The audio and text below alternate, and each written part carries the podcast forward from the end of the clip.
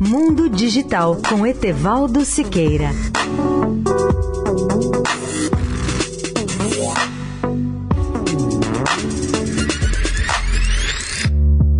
Olá, ouvintes da Eldorado. Uma das maiores surpresas sobre o avanço das tecnologias digitais na China foi a realização da Conferência de Computação da Alibaba, que é hoje a maior empresa de comércio eletrônico do mundo, realizada na cidade chinesa de Hangzhou. Eu assisti pela internet algumas das melhores palestras dos keynote speakers convidados. Quero destacar aqui dois fatos surpreendentes. A Alibaba aposta tudo em duas tecnologias, a dos chips de inteligência artificial e também nas tecnologias do futuro ligadas à computação quântica. Durante a sua conferência de computação, realizada na semana passada, o braço de computação da empresa Alibaba Cloud demonstrou que o seu aplicativo Tmall já é capaz de usar algoritmos para diferenciar tipos diferentes de folhas de chá, o que é realmente útil para os chineses. Esta é apenas uma das muitas aplicações das tecnologias nas quais a empresa diz estar trabalhando trabalhando, incluindo uma subsidiária do chip de inteligência artificial que tem o nome de PingToe GE e uma equipe que está desenvolvendo um processador quântico. Como sabemos, a computação quântica é ainda quase um sonho como tecnologia no futuro. Mas, para surpresa do mundo, Alibaba está construindo um computador quântico em sua sede Hangzhou e afirma que não apenas aumentará a capacidade dessa máquina em bits quânticos, chamados qubits, como também resolverá resolverá alguns dos problemas de engenharia fundamentais que tem pela frente.